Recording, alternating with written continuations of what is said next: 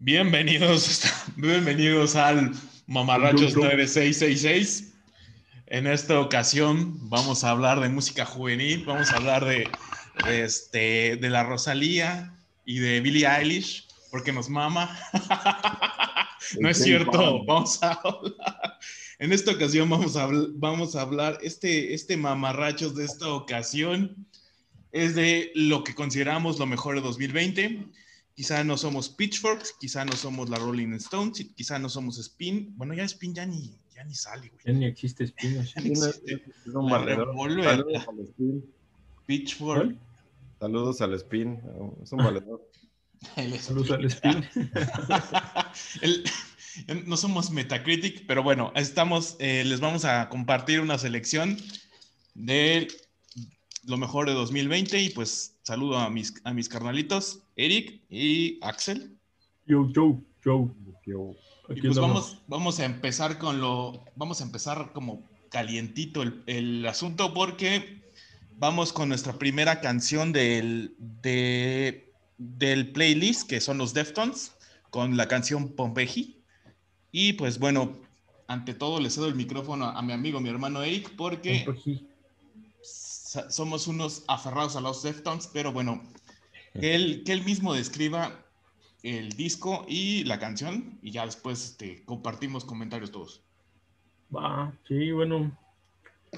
Eh, como ya platicamos en algún capítulo, siempre que sale algo de los Deftones estamos como, al menos Marco y yo atentos, ¿no? Axel ya había comentado que después del, del Around the Four ya no le gustó. Sí, nada, más me gustaron dos discos de los Deftones. Pero bueno, a mí sí es una banda que he seguido desde, desde la Adrenaline, desde que vinieron al Hard Rock Live, por allá del, ¿qué habrá sido? No, 2000. 99, 2000, ¿no? 2000. 2000. Ajá. Ajá. Donde voló Chino Moreno, ¿no? Entonces, yo creo que un poco antes de, de esto fue también, hizo un, un evento, ¿no? De que antes de que saliera su disco nuevo, un evento que este, estuvieron, ¿cuál fue? El Diamond Eyes, lo, por sus 10 años, lo Ah, sí, lo hicieron hace poco. salió, ¿no? Lo, 10 años del, lo streamearon y hizo, hicieron videos para todas las canciones, y así estuvo. del Ice ¿no? y del White Pony 20 años, güey. Sí, del White Pony apenas, ¿no? Pero digo, antes de que saliera este disco, salió Sí. eso.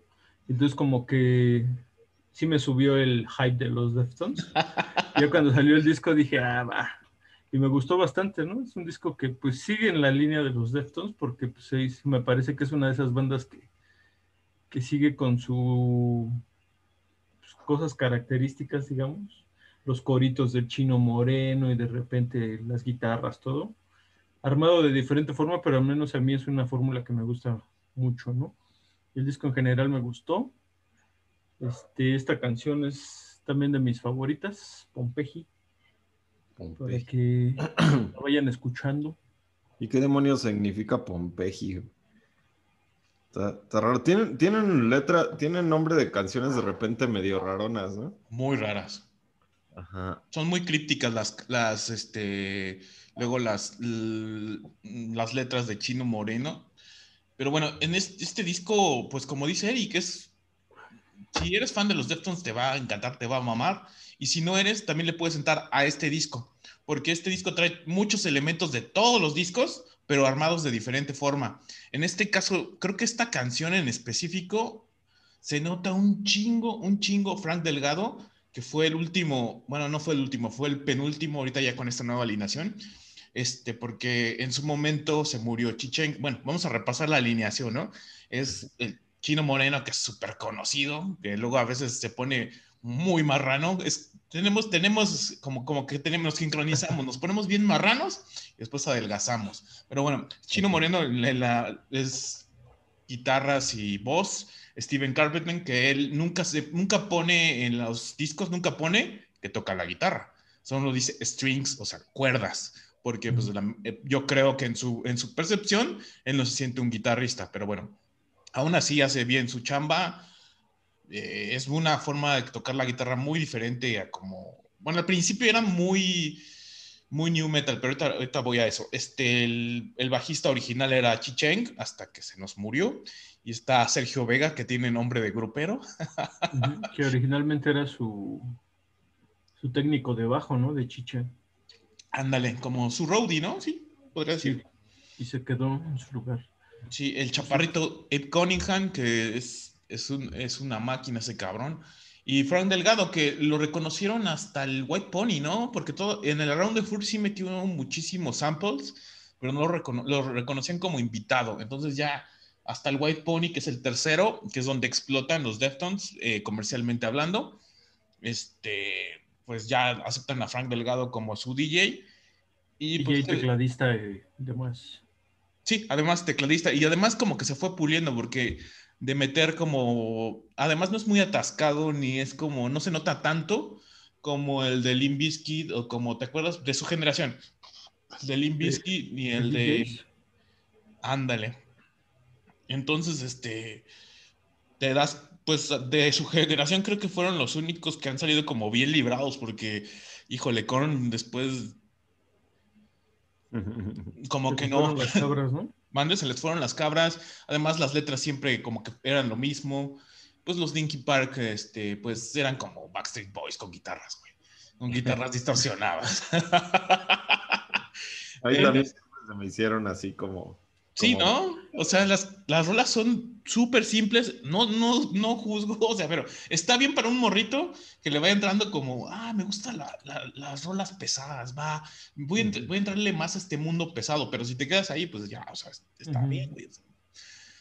No juzgo, pero bueno, creo que son los que salieron más mejores librados porque hasta el mismo Incubus, que nos gustaba mucho, este, híjole, últimamente intentó hacer como música de señor y ahorita está intentando hacer como música de chavos. Y pues, la, verdad, después de, unas joyitas como el Morning View y el, el Make Yourself, ya después, creo que hasta el 2006, el, no es cierto. Like Granades. Like Granades fue el último como bueno, ¿no? Sí, sí, después de ese también como que ya no le hallaron la fórmula ya no la dieron la fórmula. Pero bueno, este disco de los Deftones es muy característico de la, de la segunda.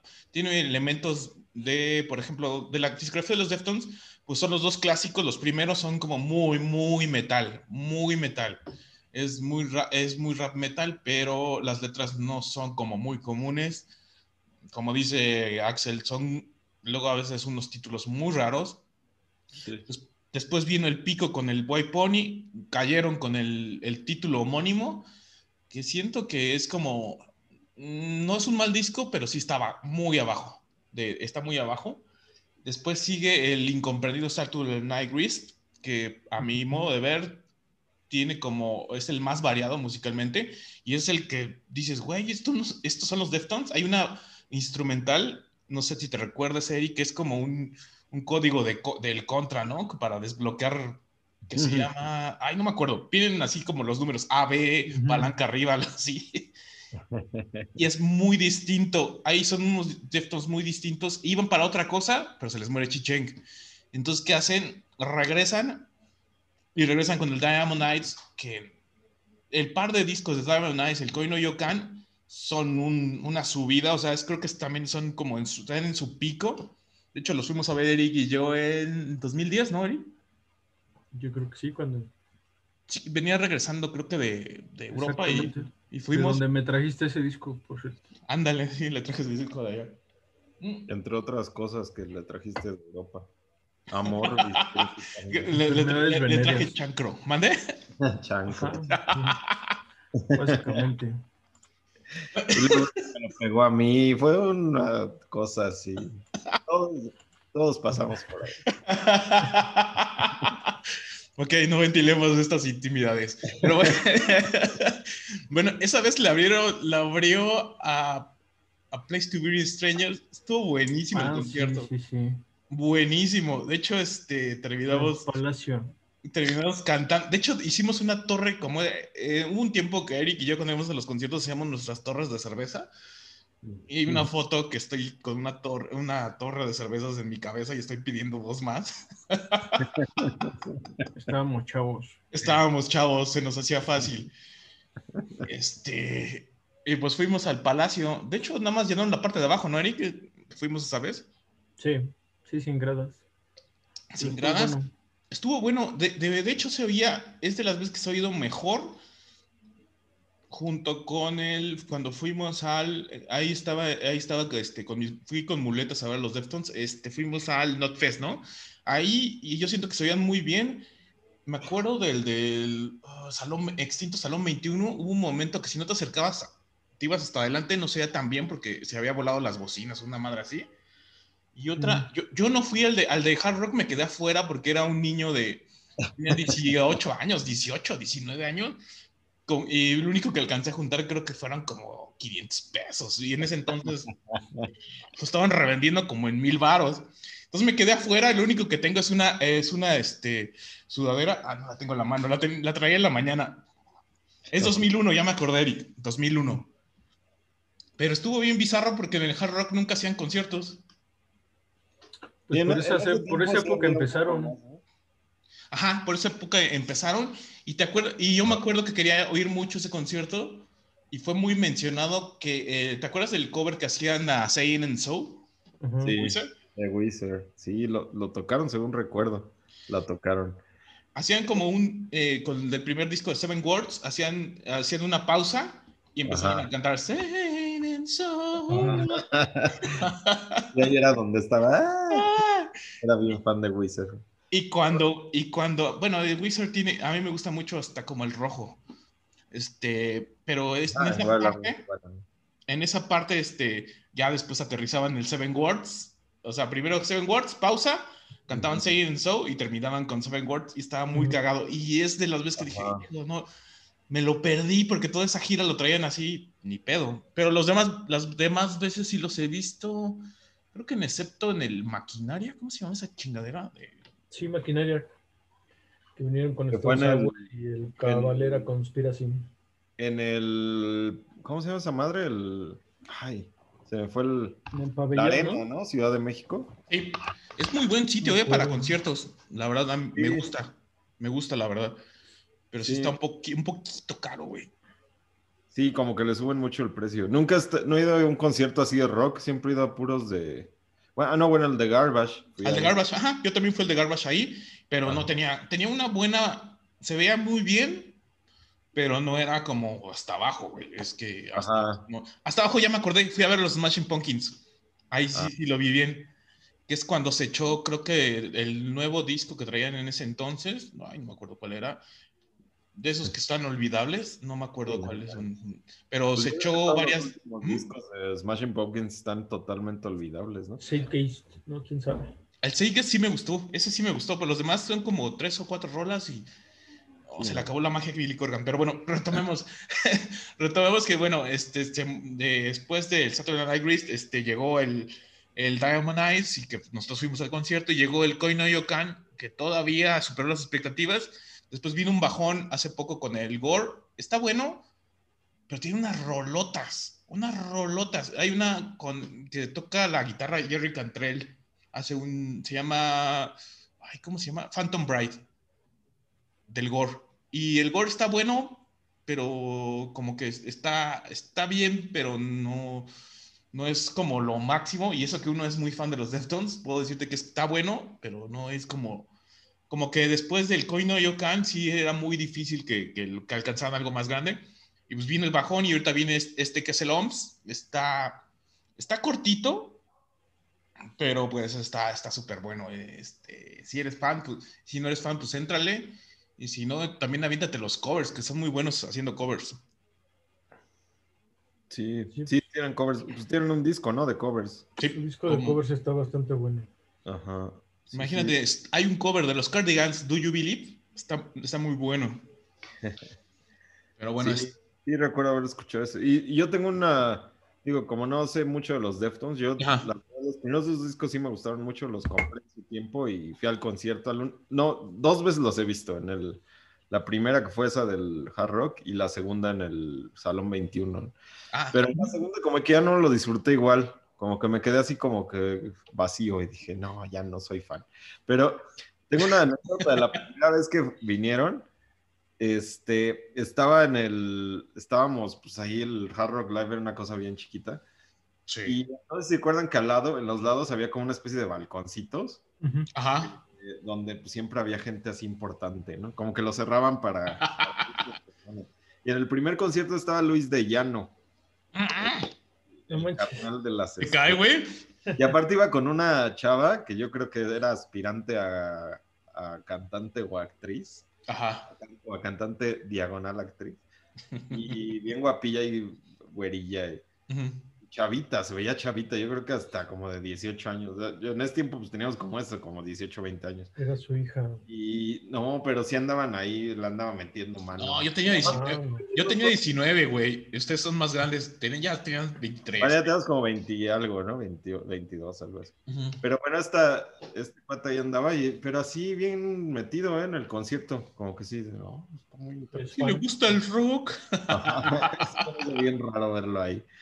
Pero estuvo bien bueno ese concierto, la neta, sí lo recuerdo con mucho cariño. Cuando todavía nos metíamos al desmadre. Al slam. De hecho, toqué al chino moreno, me pasó así encima el güey. Salió sin tenis, creo, ¿no? Ajá. Sí, sí, como que le empezaron a correr todas. Es de la chingada, güey. bueno, le to- le- por lo menos le tocaste sus nalguitas. Ay, chino moreno. Y bueno, este, pues bueno, creo que es- eso es todo, porque si no me voy a seguir hablando como 10 horas. Es, y también, este, no, no estamos para eso. Eh, lo que sigue en, en nuestro playlist es algo de Dinner Party, o es de los Avalanches, perdón, de los Avalanches, o es, es? Avalanches. Avalanches, perdón. De los Avalanches, perdón. es- le toca a Eric, es de los Avalanches. Apache, Apache. Ah, ya, sí, es una canción que escuché después de escuchar muchos discos del 2020. El- mi disco más escuchado del 2020, te lo voy a poner así, fue el de Dua Lipa. Ah, sí. Está bueno, está, es, es popcito, popcito pega- me- De hecho, dentro de, de la onda pop, pop de esos como Taylor Swift y todas esas, este, creo que me gusta Dua Lipa, pero, o sea, es como... Es que todo eso es lo que escucha mi hija. Entonces, Sia, Dua Lipa, Katy Perry, etcétera, etcétera. Son los que más suenan en, mi, en mis playlists. Tenemos que aclarar que la hija de Eric va a cumplir 11. 11. En abril cumple 11 años la hija de Eric. Madre Santa. Pero bueno, entonces, eh, en mi búsqueda de un disco del 2020, pues había- sí escuché varios, pero sí muchos eran de metal. No quise meter algo así como más de metal, entonces me fui a buscar otras cosas más alternativas y me encontré ese disco de los Avalanches, ¿cómo se pronuncia? Avalanches. Avalanche, Apache. Que apenas salió en diciembre, diciembre de 2020. Y esta canción en específico se llama Oh the Sun, que es una colaboración con Perry Farrell. Very Farrell. Y me gustó bastante el disco en general, está como muy tranquilo. Estos cuates son de Australia, es un dúo de, no sé si DJs, hacen música medio electrónica. Son DJs. Originalmente su- solo tienen tres discos desde el 2000, o sea, en 20 años han sacado tres discos. Originalmente metían muchos sampleos, pero en este disco lo que según leí es que además de los sampleos como base meten ya más pues este, bajos y guitarras para hacer más armónica su música, ¿no? No sé. En general me gustó mucho el disco, trae varias colaboraciones, por ahí hay una canción con Rivers Cuomo, en dos de ellas sale Tricky, Karen O, los de Management y el, este cuate del que hablamos el otro día, el Kurt, Kurt Vile, Ándale. Ajá. también canta en una rola. Está bastante bueno, ¿no? Digo, la verdad es que yo solo conocía la famosa, La famosa. es- y, y de hecho es una canción como del 2000, que se llama, ¿cómo? Since I left you. Since I Left You, es la que más yo reconozco de ellos, pero me gustó bastante su disco. Una onda más electrónica, no sé. ¿Sabes a qué se me figuró, Eric? Como, como cuando el Thievery Corporation hizo, hizo un disco y también tenían Perry Farrell, que tenía un chinguísimo de Ah. invitados. ¿Te acuerdas? Más o menos es como eso. Ajá. A eso me Sí. recordó. Y, y como de los, de los nuevos chavos está este Denzel Curry, Leon Bridges y, este, y esta Zampa de Great. Ah, ¿Están chidos? Algunos raperos y así Sí, más nuevos, ¿no? Sí, son nuevos. Y obviamente Johnny yo ubiqué. Lo que vi es que estaba Johnny Mann, el de, el de, de los Smiths. Ah, sí, también sale, sale una canción con alguien más, ¿no? Sí, o sea, es como una, una mezcolanza. Eh, Los este, Avalanches empezaron como un colectivo, bueno, eran tres güeyes, uno se fue después del, del primer al segundo disco, son un chingo de años, güey, 16 años. Ujú. Y Y como luego creo que cuando sacan el segundo disco, por ahí a media gira, un cuate, uno de ellos tuvo broncas de droga, de alcohol, Sí. y dejó la gira y ya. Pues, pero desde ese entonces ya empezaban a, a trabajar en música nueva, que fue lo que salió apenas, ¿no? A final del año pasado. Sí, y de hecho, este disco yo no, yo no lo había escuchado hasta hace poquito, porque ya era de los últimos que puse, ya no lo incluí en, mi- en mis discos del año, porque sí estaba muy cabrón. La oferta de, de discos del año pasado estuvo, o sea, se nota el encierro, güey, entonces hay demasiados y hay muy buenos, o sea, yo creo que todavía vamos a seguir viendo, descubriendo más y más y Sí, más. todo el trabajo del encierro de muchos grupos, empezando por el de Wizard que salió hoy, ¿no? Sí, salió hoy. Pues es eso, es lo que temas, temáticas de sobre el encierro y todo lo que han estado trabajando durante este tiempo. Pues bueno, lo que yo también, yo llegué a leer también de, de este, del primer disco de los Avalanche, que era como, o sea, la cuestión aquí era que su primer disco era tan, fue tan celebrado porque le metieron como un montón de, de, de música, como más o menos como 3.500 viniles a sus, a sus rolas y todas las empezaron, las armaron manualmente con un, un sintetizador o una caja de ritmos muy diferente a como la que están, estamos acostumbrados que eran como que fue ese gran paso en los 2000 de las cajas de ritmo y todos eh, los, los, sintetizadores. Entonces, cuando ellos lo hicieron, lo hicieron muy manual. Ya luego hablaremos de DJ Shadow, que también ha hecho, ha hecho algo similar, pero uh -huh. este, ellos, estos güeyes también, y la peculiaridad de ellos es que era de Australia, y se clavaron tanto en su segundo disco que salió hasta el 2016. Está bueno y suena muy diferente, es como muy funk, y este se me hace mucho más electrónico y como más amigable. Está bueno, pero tiene muchísimos invitados, entonces ya de tantos invitados siento que se pierde un poco, pero no, no se deja de disfrutar, pero sí podría como, como que los, como que es raro porque los, en los discos anteriores no habían invitados.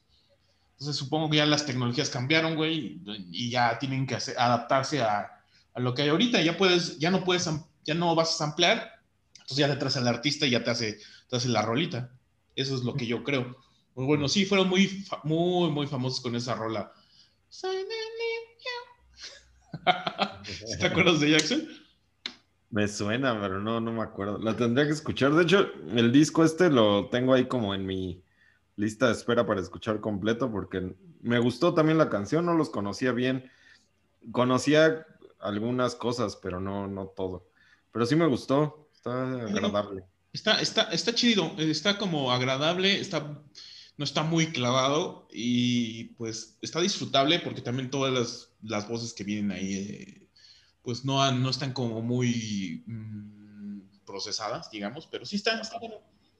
Y le, les, le, do, le, doy mi manita arriba.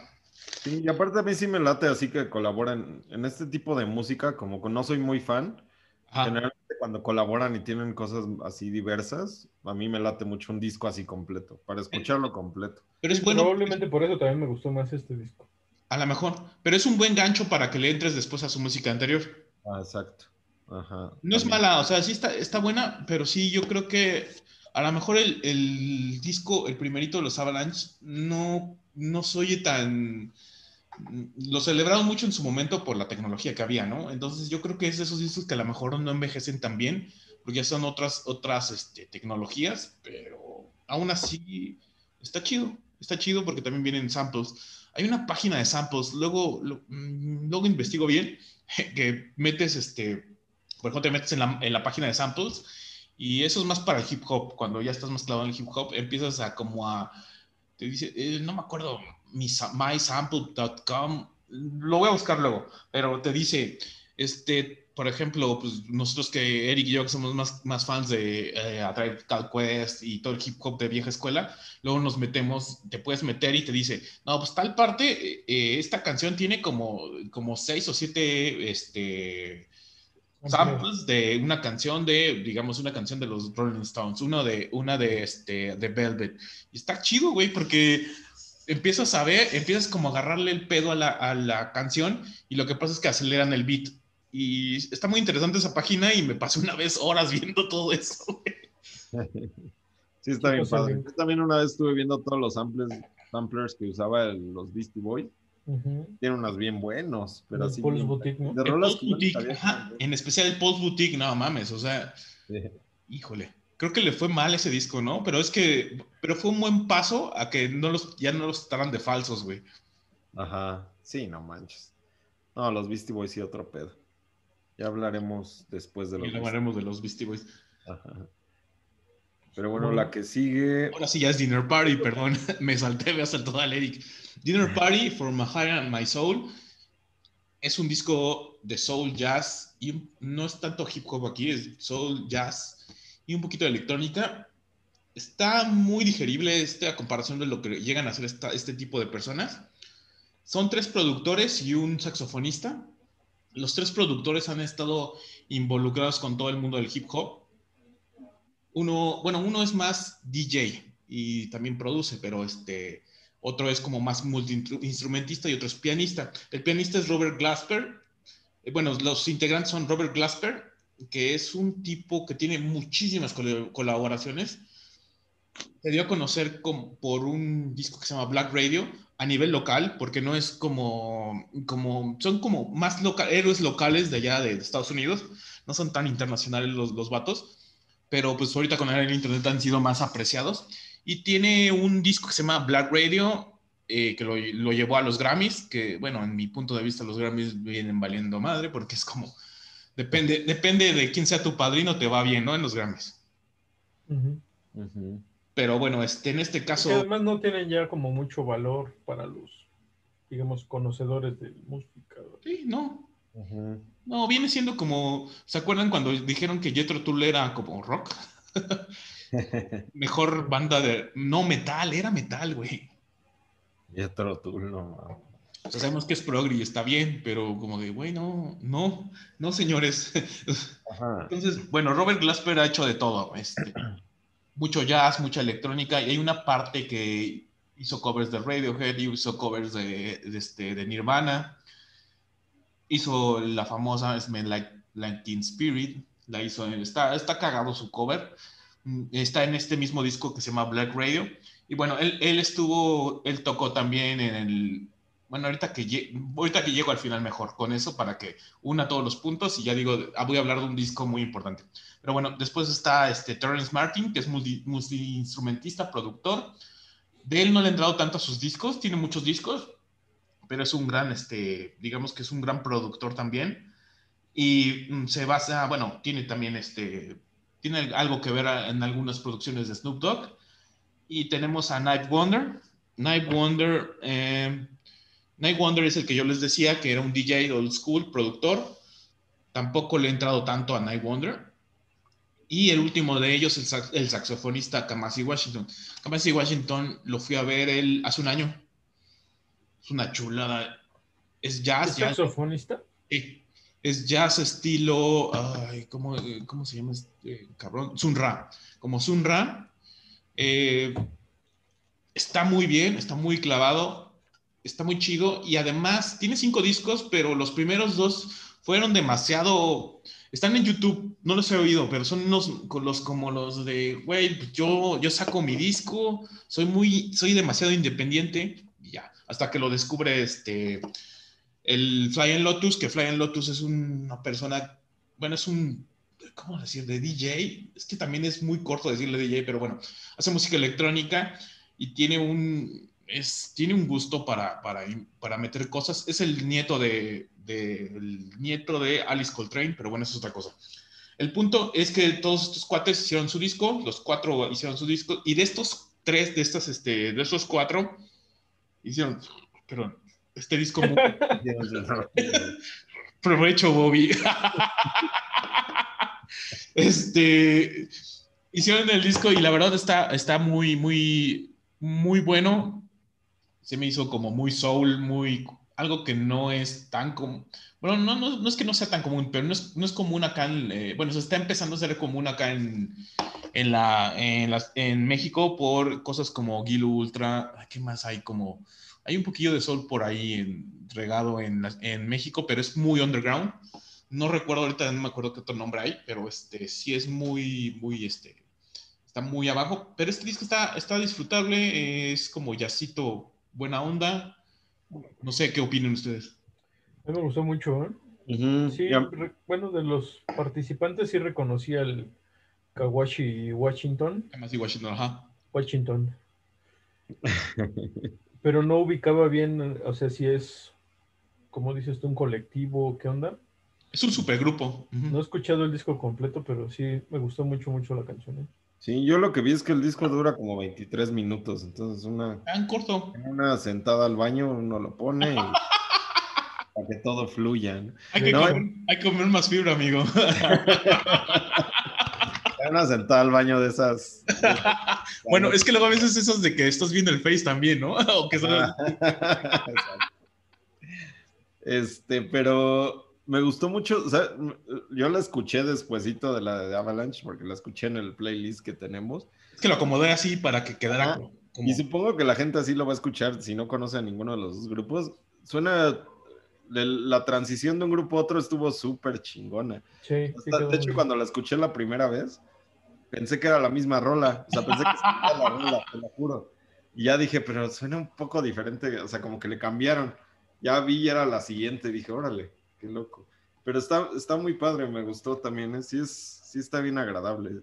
Otro que no he escuchado el disco completo, pero, pero sí quiero. O sea, sí, sí, sí motiva. Sí, está bueno. Además, Robert Glasper, Kamasi Washington y Terrasi Martin participaron en, en uno de los yo creo que no, no, me voy a arriesgar a decirlo.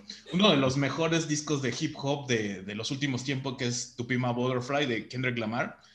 Es una chulada ese disco. Aparte de ellos, está, hay mucha gente. ¿Por qué pegó tanto ese disco? ¿Por qué es tan bueno?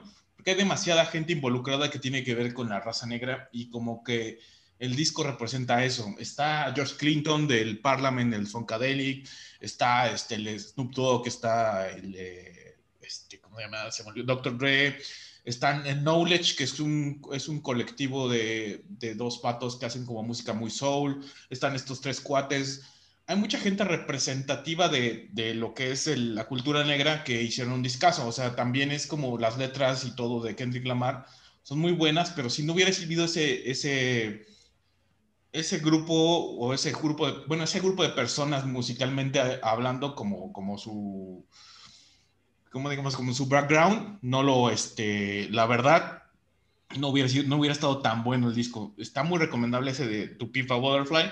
Y te digo, y también está Thundercat. Thundercat es un, bajista que está, está muy raro porque es un. Es, es esta mutación de, de, afroamericanos que son fans del anime y tienen unas trenzas, de unos dreadlocks güeros.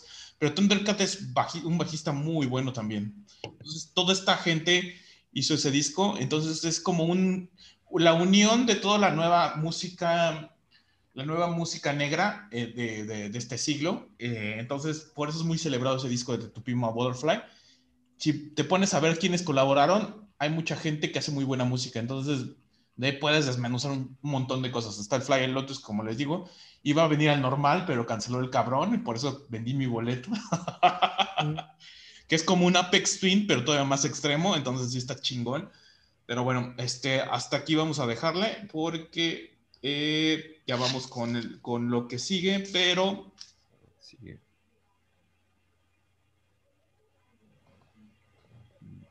Dale, dale. Vamos con la siguiente pues rola. Continuamos, ¿no? Con la siguiente rola que... Es tuya. de hecho, en los discos del año pasado, mis discos, mi disco favorito yo creo que fue el de Hum, pero pues ya hablé un montón de Hum, ¿no? Iba a escoger otra rola de ellos, pero dije, no, pues ya, ah, o sea, hay que darle diversidad a esto. Y mi segundo favorito yo creo que fue el de Mr. Bungle, al rato vamos a hablar de ese. Pero el otro de, otro que me gustó mucho fue Cadavar. La mayoría de los discos que me gustaron del 2020 los hablé de ellos en el primer podcast. Si no lo han escuchado, pues escúchenlo. cuando vayan al baño. si están estreñidos, pues sí, se lo avientan todo. Mejor cuando salgan a correr, bueno, o, vayan en un viaje como en el tráfico, como que es más, es más adecuado. el tráfico estaría bien chingón, yo, yo lo haría, yo lo haría. Como peleé cuando, cuando hablaba de la disfunción eréctil, yo lo haría. Este, pero bueno, este disco es de los My Morning Jacket, que soy fan, la neta soy fan de My Morning Jacket desde... Yo los amo también. Yo los conocí en el, disco Z, como yo creo que todo México. Ya quien, habrá quien los haya conocido antes, ¿no? Pero yo creo que cuando salió el Z, que es donde viene Gideon y Off the Record, que fueron las que sonaron en el radio. La pieza maestra llamada Don Dante. Y Don Dante es una maravilla esa canción. Todo, ese disco es maravilloso. Yo creo que ya después de escuchar ese disco y yo, yo recuerdo mucho que la primera vez que fui, bueno, la primera y la única vez que fui a Coachella en el 2006, que fue cuando tocó Tool y Depeche Mode y Daft Punk. Y estuvo bien bueno ese Coachella, que fui con Ramón y Reza. Ahí tocaron My Morning Jacket y yo los conocía por estas dos rolas, pero cuando los vi en vivo ahí, sí dije, no mames, no, estos güeyes son otro pedo. Te enamoras, güey. Es bien, es bien raro porque pues, yo, yo ah, ubicaba las canciones, ¿no? Especialmente la de Gideon, que era la que estaba sonando mucho en ese momento. Y si conocen la canción de Gideon, pues es una cosa así muy tranquilita, así. Sí. Entonces, de repente, pues digo, ay, pues voy a ver estos güeyes. Yo me imaginaba unos güeyes así medio folk, tocando así como folk, así tranquilito, no sé, me imaginaba otra cosa. De repente salen los güeyes acá panzones, pinche mata hasta acá y así. Su guitarra, su guitarra estilo metal. Ajá, su guitarra así como este. Flying B. Flying B, así como que de repente abren con One Big Holiday y yo sí me quedé así de no ¿qué es esto, güey? O sea, yo hasta pensé que era otro grupo, te lo juro que se tuve que ver así de. sí, venimos al escenario correcto, güey. Sí, son estos güeyes los de Gideon, o sea, no mames. No, así fue increíble. Ahí me enamoré del grupo. Y obviamente escuché los discos anteriores y ya tenían de hecho dos discos antes del, del Z. Es el de el Tennessee Fire, el Tennessee Fire, el It Still Moves y no me acuerdo cuál el primerito, no me acuerdo. Ajá, algo de Dawn, no sé qué. Sí, ya tenían tres discos antes del, del, este, del Z. Y pues no, me, enamoré así bien cañón de ellos. Y lo que han hecho después me ha gustado muchísimo. Este disco que sacaron el año pasado se llama The Waterfall 2, 2 porque ya habían sacado el Waterfall en el 2015. Ajá. La verdad, el disco, este de Waterfall 2, tiene su onda. Eh, lo que me pasa mucho con My Morning Jacket cuando saco un nuevo disco es que lo empiezo a escuchar y me gusta, pero como que no le agarro la onda luego, luego le voy agarrando a las siguientes escuchadas, como a la quinta, sexta, séptima escuchada del disco, ya digo, ah, ya sé más o menos por dónde va el pedo. Esta canción se llama Wasted. Yo creo que fue la, fue la canción que más me gustó al principio, ahorita no es la que más me gusta del disco, pero, pero la, si la puse fue porque cuando la escuché la primera vez me gustó mucho. Y aparte tiene como que todos los elementos clásicos de, de My, Morning Jacket. My Morning Jacket es una banda como, no sé, digo, comparando en, el aspecto en que voy a decir ahorita, pero es más o menos en la onda del este, Grateful Dead, en el aspecto de que les encanta así como que hacer rolas épicas y así como llamear y en el escenario así de... Esas son las que me maman. Ajá. Eh, que en el concierto se ponen a llamear así dentro de la rola y la largan 10 minutos. Y son así como ese grupo que como que se ve que les encanta, lo que a ellos les gusta tocar en vivo. Y, generalmente son dos grupos que sus conciertos nunca tocan las mismas rolas, pueden hacer, han hecho festivales propios, que de hecho ellos tenían un festival en México, en la... La Riviera Maya. Ajá, el Hard Rock de, la Riviera Maya, donde hacían así conciertos, con, tocaban otros grupos, pero ellos cerraban los, las noches y los tres, cuatro noches tocaban diferentes cosas. son de esos grupos pues, como, no sé, incluso un poquito como Pearl Jam, que tocan no les encanta estar tocando, no, hacer un concierto así tan, tan cuadrado, ¿no? no tan predecible, tan predecible, ajá. Y de esos grupos que salen a gira y no es de que tocan las mismas rolas, que sabes que vas a ver a YouTube y vas a ver las mismas pinches rolas de toda la gira, ¿no? Sino este es de estos grupos que les encanta tocar en vivo y les encanta tocar cosas diferentes. Y aparte, los músicos son así virtuosos, ¿no? Son, todos son buenísimos. A mí me encanta cómo se desarrollan para crear sus canciones. Mm, combinan muchos estilos, pero en especial es así un poquito como de funk, este, rock. Eh, eh, incluso de repente meten así como cosas bien, no sé, como... Como country, ¿no? Algunas. Ándale, como medio country. Mm. más que nada lo, del lo que hicieron al principio de su carrera. Pero a mí me gusta mucho. No sé, no sé qué opinan de este disco en específico.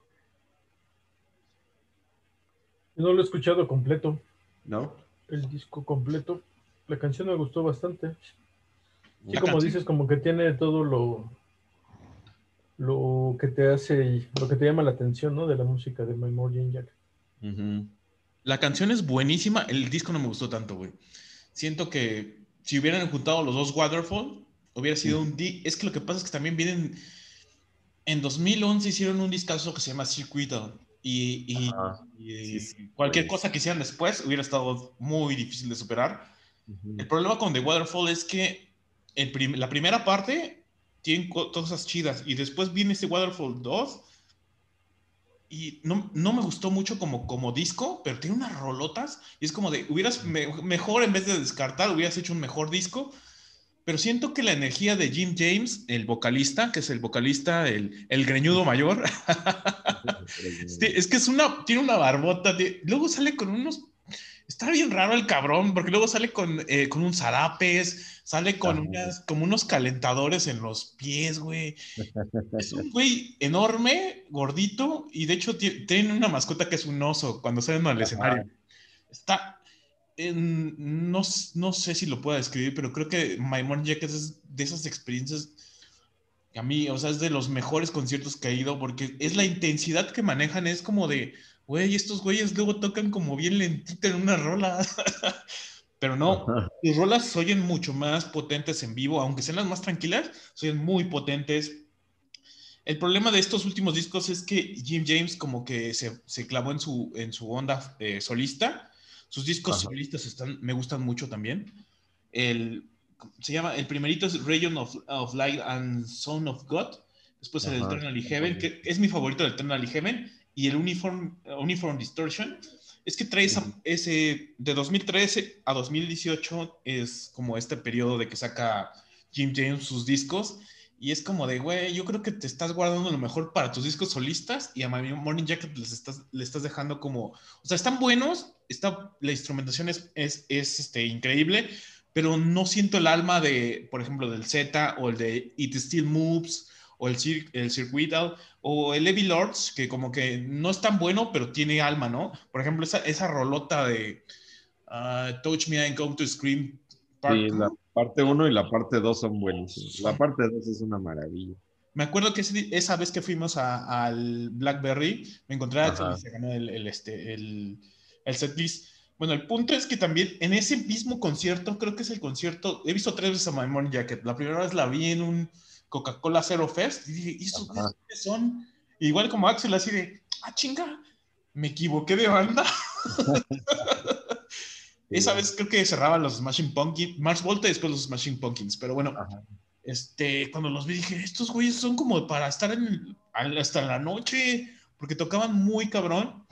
Ajá muy cabrón. Y después la segunda vez que los vi fue este, como, con Axel Blackberry. Después los seguí viendo en el, Capital, el Corona Capital. Le, le, volaron los, este, los amplificadores a, los, este, los Black Keys. Y de hecho, después de, de, oír a My Morning Jacket, los Black Keys se oyeron como, como nenas, güey. O sea, es como de verga. Y en el concierto que fuimos, el de Blackberry, tocaron tres de, tres de las canciones que yo quería que, oír en un concierto de My Morning Jacket, que es un es Dodante, entonces, Run True, Don Dante viene en el Z, Run True viene en el E de Steel Moves, y, este Touch Me I'm Going to Screen Part 2, que viene en el Heavy Lords. Tocaron las tres en la misma noche y era como de, güey, no lo puedo creer. Me acuerdo que nos vimos y estábamos así de dos así de, no mames, güey. Ah, mejor, mejor noche de mi vida. Sí, la neta, yo lo considero así de mi top 3 sin duda. No, no lo ha superado en muchos conciertos. Sí, es top, ¿eh? Sí, es top. Es como esa adrenalina que te sueltan los conciertos de Pearl Jam, que también son muy buenos. Y yo siento que este, estos de My Morning Jacket también son como muy... Para, para entrar a la de My Morning Jacket, yo sugiero que oigan el disco en vivo que tienen de Loconocos. Ah, sí, el Loconocos. Está en video y está, está, bueno, en DVD en su momento. Está en DVD y está en, en disco. De hecho, yo lo conozco. En YouTube, ¿no? Completo ahí, seguramente. De hecho, yo ese disco, cuando trabajaba para Sony Music, mi, mi jefe, que era el controller, este, el director de finanzas, me decía cada mes, Marco, estos no me gustan, y tenía una torre así enorme, ¿no? De discos. no mames, güey, me llevaba un montón. y me, me, llevé lo conocos de My Morning Jacket, y es cuando le dije, gracias, jefe, gracias. Yo también cuando trabajaba en el péndulo, los proveedores nos llevaban discos así de regalo. Y mi jefe le gustaba mucho el, la trova y todas esas madres. Sí le gustaba el rock, pero más clasicón de los Rolling y de los Beatles. Y entonces también siempre así que llegaban grupos nuevos, siempre, ah, pues si quieres, ahí agarra. Y yo, ah, huevo. También tengo varios discos ah, todavía ahí de esa, de esa época. Sí. El péndulo. Sí, está, Pero Sí, este disco de My Morning Jacket es. El disco en sí, como dice Marco, no es lo mejor de My Morning Jacket. No, no, no es como para empezar a escucharlos.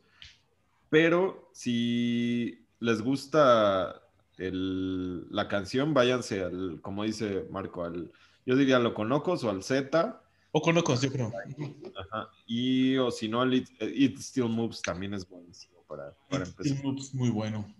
Pero sí es una banda para mí que sin duda sí me espero que saquen muchos más discos y espero que vuelvan a esa línea. Como bien dices, como que ahorita estos, eh, estos de Waterfall como que fueron más proyectos de Jim James que de la banda en sí espero que no pase lo mismo que en otras bandas, que luego el vocalista ya pone, hace lo que dice él y ya así como que ya esto va a ser y, lo y los demás como que ya dicen, bueno, está bien. Sí, lo que pasa es que Jim James como que se está enfocando en sus discos solistas y a My Morning Jacket le está dejando las obras y es como de, güey, no mames, todos son como un equipo. La verdad, el baterista de My Morning Jacket, este, es el, creo que es amiguísimo de Jim James, que se llama Patrick Hallahan es amigo desde que eran morritos. El güey es una bestia. Y tiene es como animal, pero con el, como con pelo. así como que.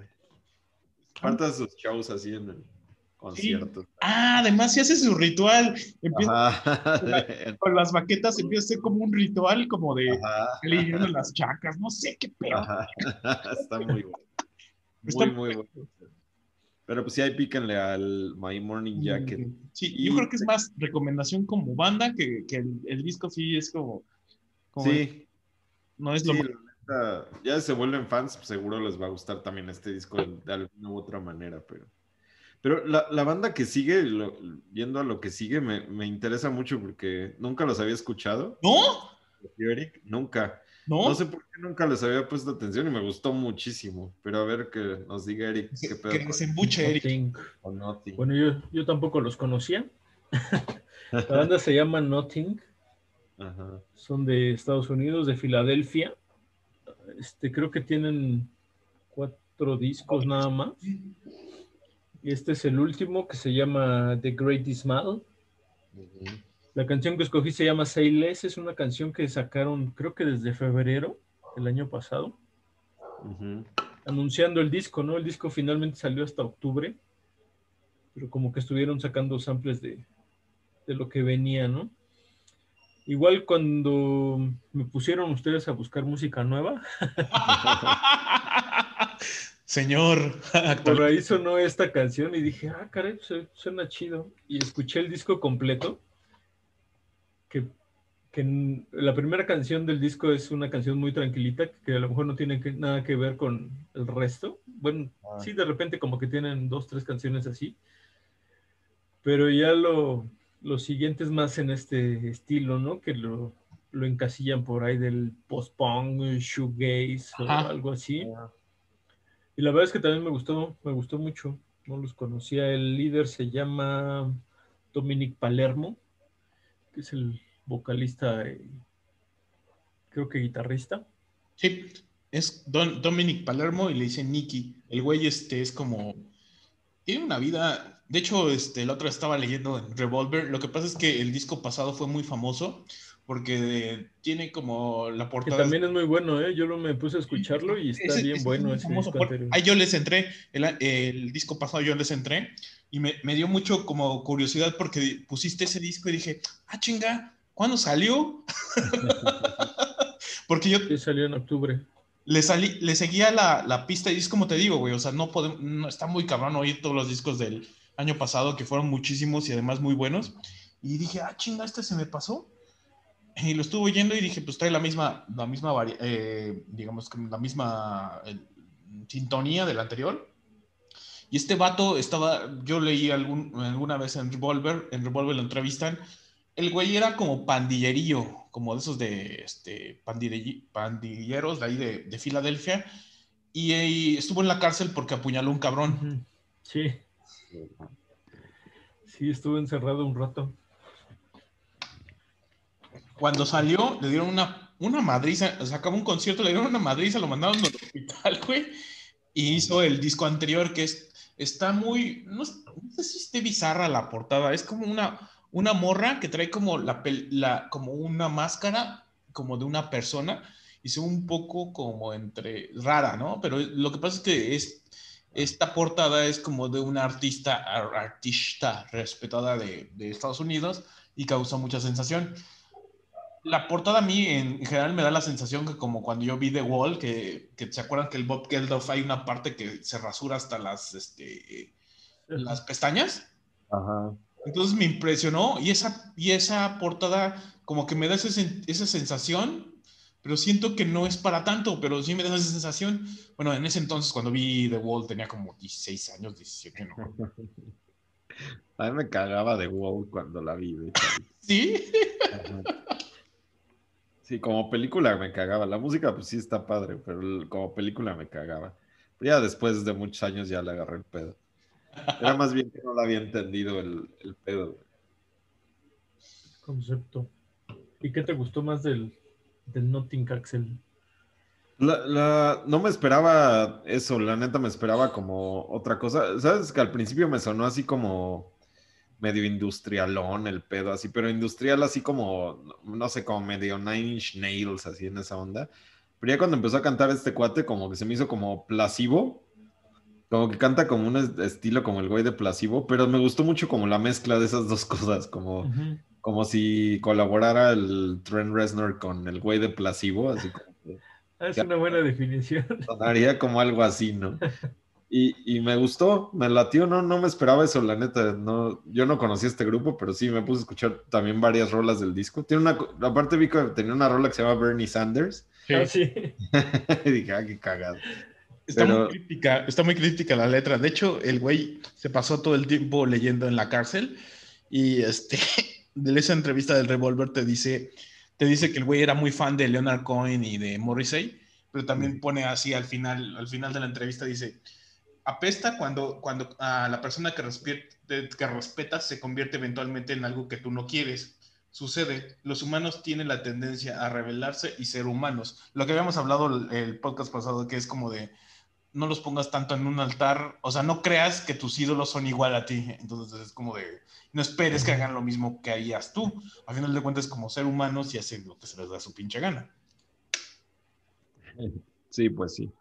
Sí, seguramente, digo, si estuvo en la cárcel y todo eso, cosa que yo no sabía, seguramente tiene unas ondas filosóficas y políticas eh, eh, peculiares, ¿no? Seguramente, digo, la verdad. Sí, se reflejan en sus letras. Sí, ¿eh? sí. Sí, el disco anterior está muy, creo que es el, el más logrado es el anterior. Los otros están buenos, pero el anterior me gusta mucho. Este está bueno también, pero el anterior es como muy representativo lo voy a escuchar porque sí no lo, no lo escuché, pero sí, sí es de esas bandas que uno conoce y, e inmediato les pone atención. Está muy padre eso, porque luego este, es medio complicado. Yo, yo la verdad las dos bandas que escogí ya las conocía desde hace rato. Bueno, no, la, la segunda no tanto, pero pero esta vez no me puse a escuchar mucha música nueva del año pasado, pero sí hay muchos discos que salieron el año pasado y, en plena pandemia que estuvieron bien buenos. ¿no? Y cosas bien raras, ¿no? Yo por ahí escuché algo del Ghost Name. ¿Has ah. oído? Que es como trap metal, una cosa bien ah, rara. Sí, está O Poppy. Poppy está raro también, güey. Que también está bien extraño. Dije, no mames, ¿qué cosas traen en la mente ahora? Ajá. Están interesantes, pero no son tanto de. No está tan. Eh, Poppy más o menos, ¿eh? Pero bueno, eh, ahí lo tenía, me lo escucho y así como de ya no lo voy a volver a escuchar. Ghost Main se llaman los otros, también están. Ah, bueno, lo que podríamos hacer ahora para este año es hacer nuestra playlist y compartirla con, con la banda. Es como de, pues vamos a abrir una playlist que diga Mamarracho Selección Fina 2021 y vamos metiendo canciones y ya así, así ya es más fácil para el próximo año que hagamos nuestra lista de 2021. Sugiero. exactamente. Sí, estaría muy bueno. Porque este año han estado saliendo discos también interesantes. Pues yo creo que este año también van a estar buenos también. ¿Eh? Este año también yo creo que van a estar buenos. Seguramente, porque pues vamos a seguir en este pedo. Entonces ya como que los, también los artistas ya están dando cuenta que pues, va a ser la, forma de hacer las cosas este año al menos. Y pues ya seguramente van a sacar cosas interesantes, todos. Seguro los que se estaban guardando el trabajo para después ya van a decir, pues ya. Sí, ya. Sacarlo, ajá. Sí, porque al final pues tienen que sacar lana de algún lado, ¿no? Porque pues, supongo que de conciertos sacan lo que más y pues ya, ya están haciendo la idea que este año seguramente tampoco va a haber conciertos, entonces yo creo que lo que estaban ya planeando por ahí lo van a sacar, menos el puto del Eddie Vedder, porque ese güey así como... Me caga que Pearl Jam tiene tanto... No sé si vieron los conciertos de Bad Religion que dio... Ah, sí, que dio varios seguidos, ¿no? Sí, de, por década. Por década, sí. Está buenísimos. La neta valió la pena haberlos visto. Creo que ya están subiendo por YouTube algunos. Por ahí buscan los Bad Religion Decade. Están bien buenos. Eh, se ponen a dar entrevistas y hablar de, cómo fueron evolucionando como banda. Es buenísimo. Y, Melvin también ya lo está haciendo. Igualito. Mm. También ya sacó uno en Año Nuevo y va a sacar otro el 14 de febrero. Uh, sí. Pero sí, me gusta que estén haciendo también eso las bandas. A mí me late y sí, siempre les compro sus, sus streamings. Y... De hecho, Melvin sacó un concierto a fin de año, ¿no? Sí, en, New Year's Eve. Y tocaron como cinco rolas nada más, pero daban entrevistas también. Estuvo muy bueno, la neta. Por ahí hay también algo en YouTube que subieron algunas rolas, pero, pero sí a mí me late mucho. Digo, ahorita que no hay conciertos, la neta es como mi escape, digamos. Voy, a, este, a como a, cambiar mi, opinión. Mi opinión era de, estoy, estoy hasta la madre de los conciertos. No, estoy hasta la madre de los festivales. De los conciertos, si hay dos, tres bandas, me lo chingo. Pero ya, festivales ya estoy hasta la madre, güey. O sea, es como de, yo, si te voy a ir a ver, es nada más a ti una banda abridora y a lo mejor si quieres incluir otra banda abridora, pero, ay, ya esos festivales ya me tienen hasta la madre. Sí, sí, a mí también. Prefiero, la neta, ir a, un, a ver como el de Red Fan que pone en la Alicia, que estaba atascado, pero prefiero irlos a ver así nada más a ellos, o una banda que les abrió y a ellos y, y se acabó, que ir a un festival así de, de, no sé, 50 bandas, que al final nada más terminas viendo 3, 4 bien. Y. Además, te, te juntas con, con banda que luego a veces nada más va por el acto principal y no, tolera tu música y empieza a, hacer tonterías, ¿no? Entonces es como de... No, y eso de estar moviéndose entre escenarios y con un chingo de gente, ya, ya para mi edad ya no es... No, para, cualquier edad es difícil, güey. Es como de, güey, no mames, programen bien sus pinches, este... Bueno, creo que, creo que en el caso de Lollapalooza les tocó a ustedes y de Coachella no era tan, no era tan difícil, pero creo que aquí los, luego los empalman demasiado. Ajá. Sí, y aún así en el Lola Paloso de Coachella te tocan varias veces que quieres ver dos grupos pero, y... Pero no caminas tanto, ¿sí? Pues más o menos. En el Lola Palusa creo que no era tanto, ¿eh, Eric? Era como nada más así de un lado a tanto, pero sí caminabas. Y sí. se empalmaban, ¿no? Porque me acuerdo que ni vimos a The Page Mode completo. Ajá, por... Porque nos fuimos a ver a... ¿Quién, estaba esa hora? El... No me acuerdo. Lo que me acuerdo que me contó Eric fue que eh, estaban, estaban viendo, iban a ver a Tool y estaba del otro lado Lou Reed. no Ah, sí, recuerdo no. quién, creo Sí, que por los eso no vimos a- algo así. Ajá. Sí, pues sí pasa siempre, pero, pero ya, ya a esta edad, neta que sí, también diría, no sé, yo, yo con los streamings estoy bien a gusto, me compro mis chelas, me compro mis...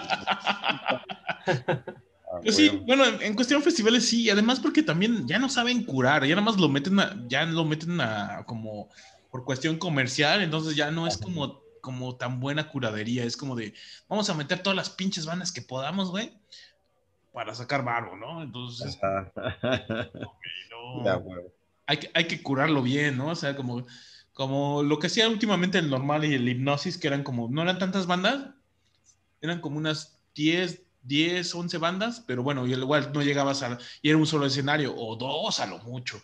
Entonces yo creo que... Para mí, para mí siempre un festival, lo, ideal para mí es un escenario principal y uno alternativo, nada más. Y Ya. Ajá, Y a lo mejor en el alternativo metes bandas nuevas, metes bandas alternativas, vendes- metes bandas como más como para experimentarle y en el principal metes a los actos principales y se acabó. Ujú. Para mí es el festival bueno, pero ya un pinche Corona Capital ya es una mentada de madre para mí. están, a- O sea, están abusando mucho y además están metiendo mucha publicidad, muchos stands, entonces ya, ujú. aparte de que ya no, bueno, para mí ya no es como tan pero, o sea, es como de, yo me acuerdo que todo era más, era, era como más este, silvestre antes, entonces pues ya, el problema es eso, que luego quieren meter tanta publicidad que, que arruinan todo, pero bueno, ya vamos con lo siguiente. ¿Cómo divagamos en todo esto? Escuchen, No, escuchen Sailors de Nothing y vamos con la siguiente rol. o la que siguiente. sigue- que una la que sigue es de los Bueno, voy a decirlo en español y después, como yo creo que se, se dice en inglés. Idols. en Idols. Ajá. y en español es Idles. Y la canción se llama War, de un disco que se llama Ultramono. Es, yo creo que junto a, The King Gizzard and The Wizard Lizard son mis bandas favoritas de, digamos que del mainstream del rock, podríamos decir. Esta banda es de Bristol, se asentó en Bristol, de donde viene todo el, el hermoso y, eh, bueno, la mayoría del trip hop. Este, ¿qué más podemos decir? Pues está integrada por cinco vatos. Joe Talbot, Adam, Adam Bonchar, Mac Bowen, Lee Kiernan y John, John, John Beavis. Aunque el, como la cara visible siempre es John Talbot. John Talbot tuvo una, digamos que, una vida difícil, el güey, pero a pesar de que ha tenido la vida difícil, el güey ha sido como, como que sus discos, no, mm, bueno, eh, son como punk, aunque él dice que no es punk, es punk y post-punk, pero tiene muchísima energía. El punto es que, este, para todo lo que le ha, ha pasado, el güey es muy positivo. Y en estos tiempos que todo el mundo es súper negativo, como que ser, en sus letras ser positivo está chingón. Y Joel Talbot, primero, cuidó a su mamá como tipo Maynard, Maynard James Skinner, a su mamá la cuidó como 10 años también, se murió, eh, tuvo una hija, se le murió, y el güey siguió adelante. Entonces, este, lo que tiene él es como de, bueno, la, principal propuesta en las letras de, de Idols es, es como, güey, no importa que te vaya la chingada, vamos adelante, ¿no? Y es como de, tratan mucho sus letras como contra el racismo, contra lo que es la parte de, pues de que aceptes que eres de, eh, no eres tan, tan invulnerable como uno cree, que seamos como más, aceptemos más lo que sentimos. Muchas cosas así vienen aquí como conjuntadas a ritmo de punk, pero originalmente pues el punk era como de, te incitaban a la anarquía y aquí es al contrario, te, te incitan a la unión. Entonces, es, tienen tres discos. El primero es Brutal Limbs. El Brutal Limbs, eh, de hecho, este, Joe Talbot agarró como las cenizas de su mamá después de que se murió y empezó la banda. Las quemó. Es, no sé si sea verdad o no, pero bueno. Juntó las cenizas de su mamá hizo como copias de viniles de su mamá, de una edición limitada del primer disco, como 100 copias. No sé si alcance para tanto, güey, pero bueno. Yo no sé de fabricar viniles, pero bueno, eso es la leyenda y está buena la leyenda. Me, me- se las voy a comprar. El punto es que este, salió el Brutal Limbs. El Brutal Limbs yo lo empecé a oír también con Mother. Mother ahí como el güey hace como la, la asimilación con su madre. Está muy bueno. Yo lo empecé a oír y dije, ah, está buena esta banda. Pero no la había, como que todavía no la ubicaba tanto, era como de esas banditas que me gustan y está bien, ¿no? Pero el segundo, el segundo disco es una chulada. Se llama Joy, Joy, is, Joy is an Act to Resistance, en español es la alegría, bueno, la felicidad como un acto de, de, resistencia.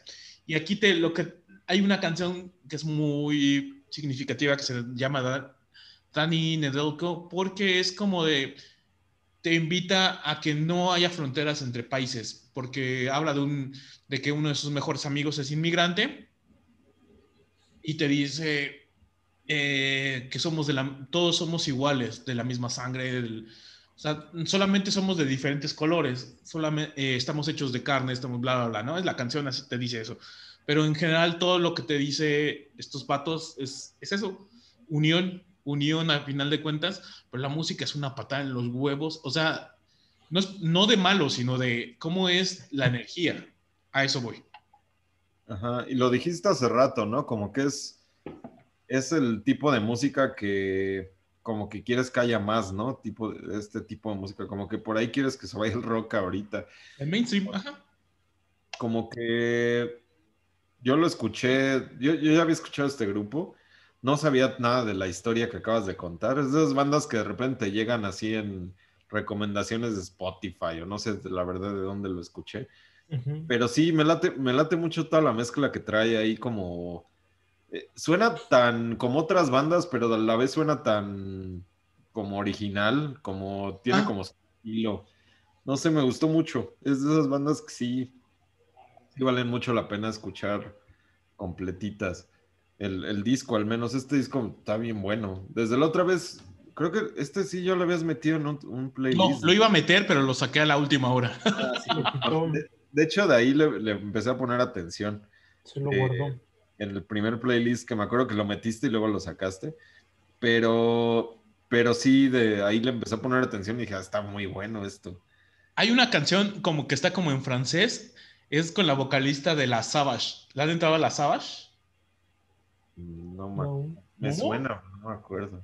Las Savage están bien buenas. Es, de hecho, una vez fui a una, bueno, por un amigo que tengo ahí, este, me, nos mandó como unas invitaciones de, de, un concierto exclusivo de Ibero, que iban las Savage. Si no las han oído, las Savage más o menos son lo mismo y están, están muy bien, ¿eh? están muy potentes las Savage. De hecho, yo estaba, tienen dos discos, estaba esperando yo a, poner... Eh, Igual le estaba tentando poner la vez pasada en el de voces femeninas, pero me aguanté. Las Savage son muy buenas. Y de hecho, la vocalista sacó disco el año pasado, en 2020. Está bueno, está muy raro porque mezcla muchos, muchos este, como muchos géneros, está bueno. Y de hecho ella era eh, como es francesa, pero luego salen los medios ingleses y luego presenta bandas. Y de hecho presentó a Idols en una como mesa redonda. Está como cagada. O sea, hay que...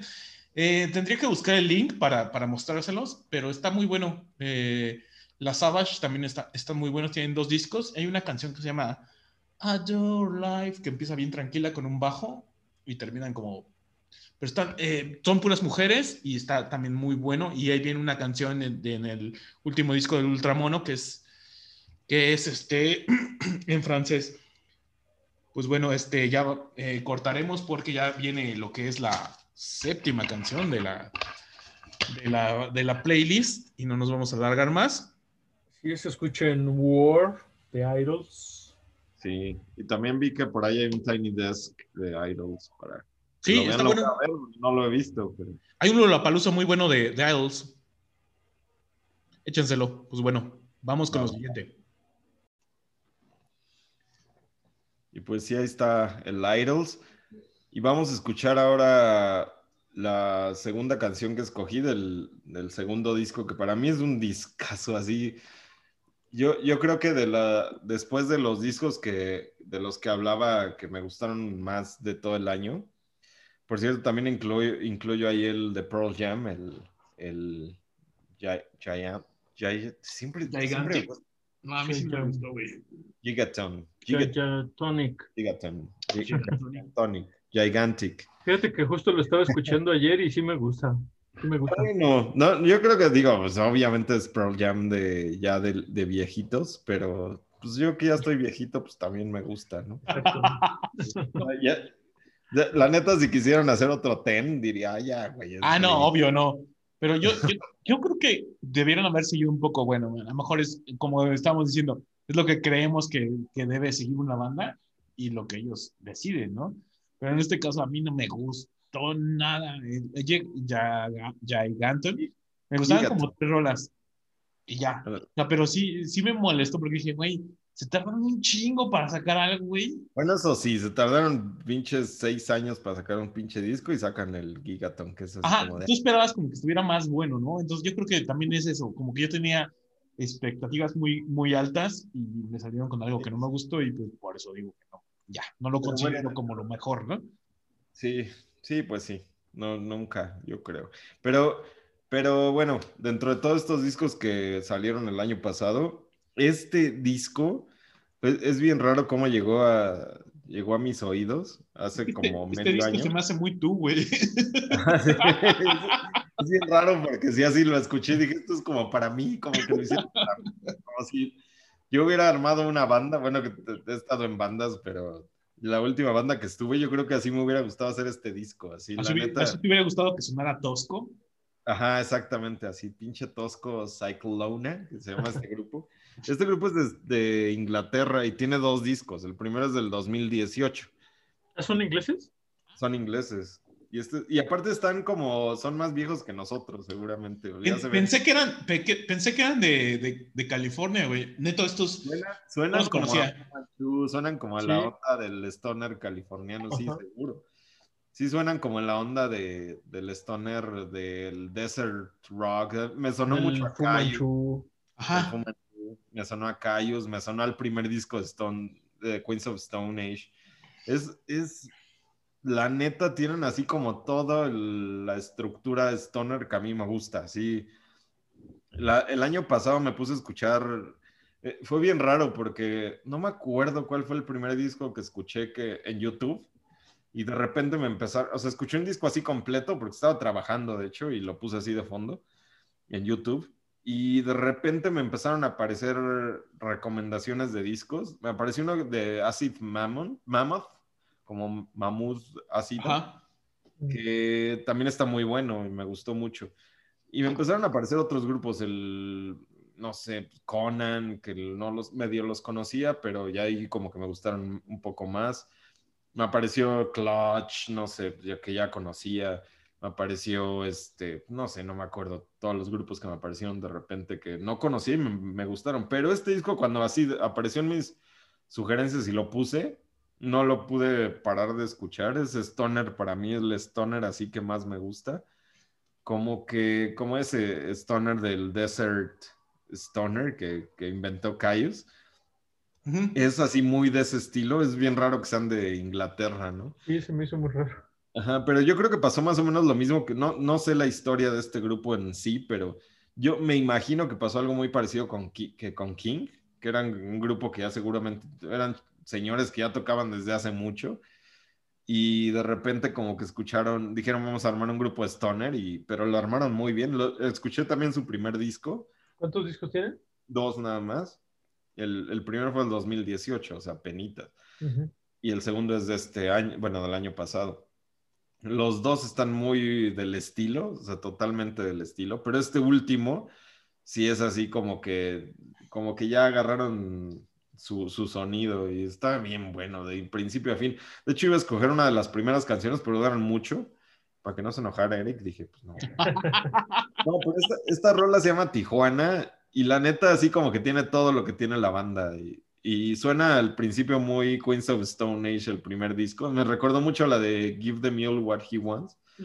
Así, o sea, me, me, me sonó así muy a, también a Fu Manchu, al track, a los Truck Fighters, así muy del estilo de esa, de esa onda. Los Truck Fighters también son europeos de, no me acuerdo qué país de Europa que también... ¿En serio? Yo no sabía eso, güey. Sí, sí, los Street Fighters son, es que no me acuerdo si son de Dinamarca o de, o- no me acuerdo de qué, de qué, de qué país son, pero son eh, europeos. Y también tienen toda esa onda de, del stoner californiano, ¿no? De California. Güey, Y- yo, yo pensé que cuando lo pusiste dije, pinche Axel, otra banda de California. Sinceramente, no me puse a investigar más ya, o sea, ya no me, ya me- no me dio tanto tiempo, me entretuve en otras cosas, este, pero, ay, pinche Axel, otra de sus bandas que le gusta un chingo y que son de California, pero ahorita que lo dices, me cambia mucho la perspectiva porque vienen, vienen de Londres, entonces, de Ajá. Reino Unido. No sé de Londres, pero de Inglaterra. Ajá, de Inglaterra. Pero bueno, a- ahorita llevan dos discos. Eso se va a transformar. Los ingleses tienen una puta magia para, para, para absorber estilos y hacer como música. Es como, ah, cabrón.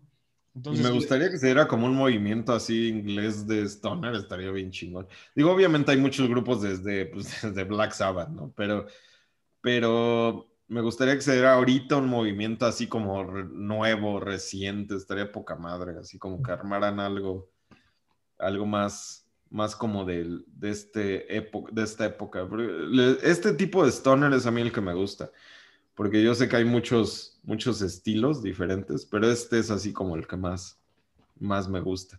Sí, suena Y- y muy el, disco- el disco completo, la neta, si no lo han escuchado, escúchenlo. Y los dos, así, discos. Se los juro que no, no se aburren, es así bien agradable. Todas las rolas tienen su onda y to- todos son, ya saben, el riff así stoner, pero se escuchan muy bien los instrumentos. Están muy bien producidos, muy bien grabados. Sí, se escucha muy bien. Sí, bien agradables. La Voy a escuchar completo yo también. Pero... Sí, el- la- seguí, yo me quedé también con esa idea de Marco. sí, de Ya no indagué más. güey, sí, es que dijimos, otro, otro, o sea, porque dijimos, otro pinche grupo Stoner como de los de Los Ángeles del Axe. Pero es como, yo lo oí y dije, a huevo, es Axel. Y esta es la música que ahorita escucho así sin pedos, así me, me pone bien de buenas, la neta. Y si hay alguien, Y está bien porque es tu, como, pues, digamos, tu zona de seguridad y ya de ahí, ya de ahí partes para escuchar otras cosas. sí, a huevo. Sí, seguro. Y, y el año pasado salieron rol- muchos discos de Stoner bien chidos. Y precisamente hablábamos de eso, de ese estilito también como el que tiene el terror cósmico, ¿no? La, la vez que hablábamos del Ah, sí. Rock en español, que es así como de ese estilito así. De hecho, salió el disco de Alfredo Hernández, ¿no? De, de, de Chaos. Ajá, sí, que no lo he escuchado, pues lo voy a... Está bueno, ¿eh? Y también eh, en la mañana mandaste un, un disco de, ¿cómo se llama el grupo? De no Body. lo- De Ajá. Body. Que es como, Sí.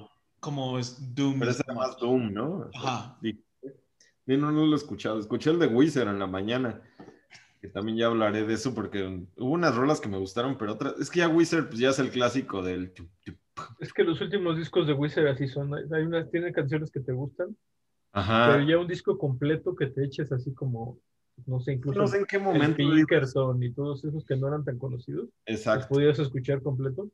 sin pedos. Ajá. Y en este ya, no sé en qué momento, como que Rivers como agarró su, su base así de... No he oído eso, ¿eh? Hacer sus rolas ahí, ¿no? Y Yo no me se sale. quedé- yo me quedé en el rojo y creo que le regalé a Eric el del, el del perrito y creo que le regalé el del monstruito. Hoy un monstruito así. Me lo regalaron en la chamba y le dije, toma, Eric. Me regalaron los de, los de Wizard. A huevo, ya. El del perro sí me gusta, ¿eh? Ese, ese disco como que sí todavía me gustó. El Raditude, ¿no? Es- El ratito. Tiene unas rolas muy buenas, como dices. Ese ya es así de los que tienen, no sé, la mitad muy, muy buenas y la mitad así de. Había Sí, unos que salía el, el, va- el vato de este. Ay, ¿cómo se llama? La pinche. Ah, el de Lost, el El Hurley. Lost. ¿Cómo está Hurley. ese? Nunca lo oí, güey. El Horley. y Yo tengo el- la versión donde viene la Viva la Vida, el cover de. ¡No! que está, está muy bueno el cover. Digo, si escucharon el disco de covers, el title de, de Wizard, está bueno. O sea, está. A mí me gustan sus covers, así de. Sí, a mí me gustan los covers. No puso, no puso quién como tú. ¿Quién como tú? Cantamos esa canción en vivo, ¿no? Bueno, cuando vino acá. O en México, en algún Corona o algún. No, no- no donde yo los vi, creo que el- la vez pasada que estuvieron, que no los vi. Mi, mi ídola de, de, este, de rolas de señoras es este. Ana Gabriel. Ana Gabriel, güey, a huevo. Me sé todo. O sea, me o sea, ¿sabes? ¿No sabes cómo me sé de esas pinches este, canciones de Ana Gabriel? Así como por. Como si me las hubieran implantado, como si hubiera sido como un espía y me hubieran. Güey, me las sé todas, güey. Mi mamá las oía todas, güey. Vicky Carr y no me acuerdo qué otras. Pero bueno. A mí me tocó más el, el Juan Gabriel con Rocío Durcal. El Juan Gabriel es de Bellas Artes, güey. Mi papá también lo ponía un chingo, güey. Me sé, me sé creo que todas las de Bronco. O sea, no, está cabrón, güey. Y de los temerarios también, güey. De hecho, había, había un concierto de, de Bronco, güey, que decía, arriba Monterrey, chingao. Y ya estábamos, mi hermano y yo, como era cassette en ese momento, le regresábamos y le ponemos, arriba Monterrey, chingao. Y lo repetíamos un chingo y mi mamá, niñas.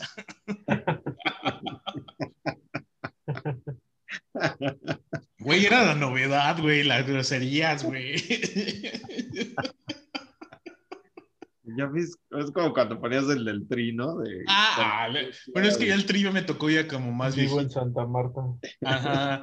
Ya me tocó como ya a los 14, ya que ya era rebelde. Hay que invitar al Reza para que, que diga esa frase, ¿no? Que dice el Alex Lora en ese concierto. Sí, le sale bien. Él se la sabe. Pero ya estamos divagando otra vez. Perdón, perdón, perdón. Este, bueno, eh, éntrenle, éntrenle, Ah, éntrenle a, Cy- a Cyclona. Ah, Yo creo que lo recomendaría más como éntrenle para que, porque se me hace hasta también una buena entrada para el, para el stoner californiano. Sí, no, no es que no me gustara, no, no es como mi favorito como para 2020, pero sí es una muy buena entrada para el stoner californiano y para que, pues si les gusta, si les gusta esta banda, que probablemente va a crecer porque es, sí, generalmente los de los, las bandas que están allá en, en, en Inglaterra luego agarran como, como que, cam- no es que, que cambien, como que agarran otro rumbo. Primero empiezan como con lo que les gusta y después agarran otro rumbo y se pone muy Ajá. bueno. Se pone Sí, muy bueno. Entonces, échenle un ojo, la pista. síganla y pues yo creo que con eso los va a llevar de la mano a otras cosas. Como me acuerdo que el primer podcast también este, habíamos hablado de otra banda que era como de, es como, la, como un escalón para que oigas lo que, vi, lo que estuvo antes, ¿no? Y es- yo creo que es la mejor forma de escuchar música, como de, o- ok, escucha esta banda que se oye así, ¿te gusta este, este, digamos, este tipo de música? Vete para atrás y ve que no es nuevo. No lo, no te quedes ahí, porque luego a veces la gente piensa que todo, bueno, también nosotros en algún momento pensábamos que, que, este, que ciertas bandas no- habían inventado el rock, ¿no? Porque, por ejemplo, me tocó la gente que pensaba que Green Day había, había inventado el rock. Y luego Green. punk. No, pero pasa que cuando escuchas metal, cualquier grupo, no sé, Metallica, que por, por ejemplo le entras por Metallica y de repente empiezas a escuchar otros grupos y al principio te suena parecido o igual incluso, pero ya después empiezas a identificar los diferentes tipos de metal y dices, ah, no, Metallica no suena para nada a este otro grupo o a este, aquel. o- Exacto. Y, y eso está bien padre. Digo, más que nada, cuando todos los chavitos que nos escuchan, todos los chavitos entre 12 y Chavitox con X, güey. chavitos, güey. O sea, chavito, escucha rock, güey. Es lo de hoy. Ya no escuches J Balvin, güey.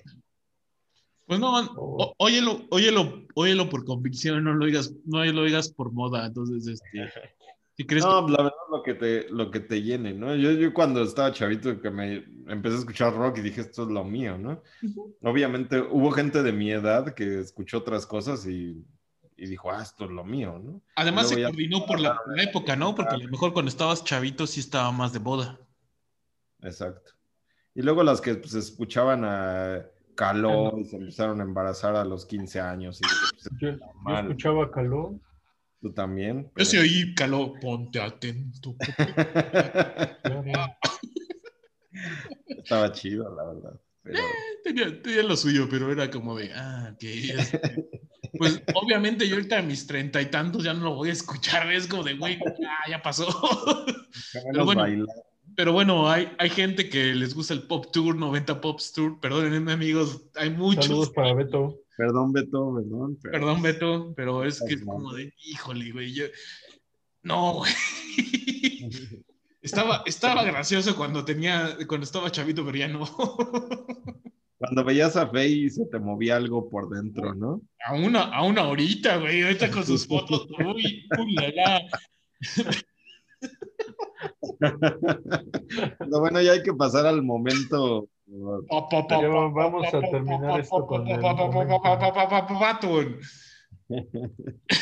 el mejor disco del puto 2020. Sí, yo creo que sí es el, para mí, o sea, yo puedo decir que este es el mejor disco que se hizo el año pasado. Y aparte fue, que yo sepa, es lo único que sacó Mike Patton el año pasado, ¿no? No sé si había sacado otra cosa por ahí, pero... Tampoco sé. Ahí con Tomahawk, ¿no? En marzo va a salir, ajá, Sí, ya se anunció.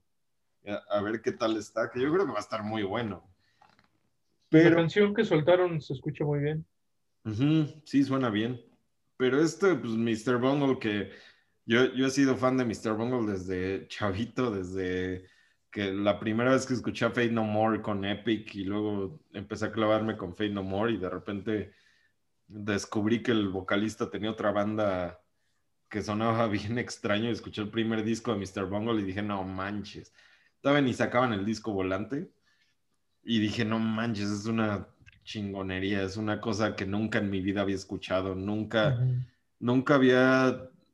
cuando escuché el primer disco de Mr. Bungle fue para mí así como descubrir un mundo, fue como me sentí Cristóbal Colón, o sea, así como que dije, no mames, esto que esto existe neta, es posible hacer algo así.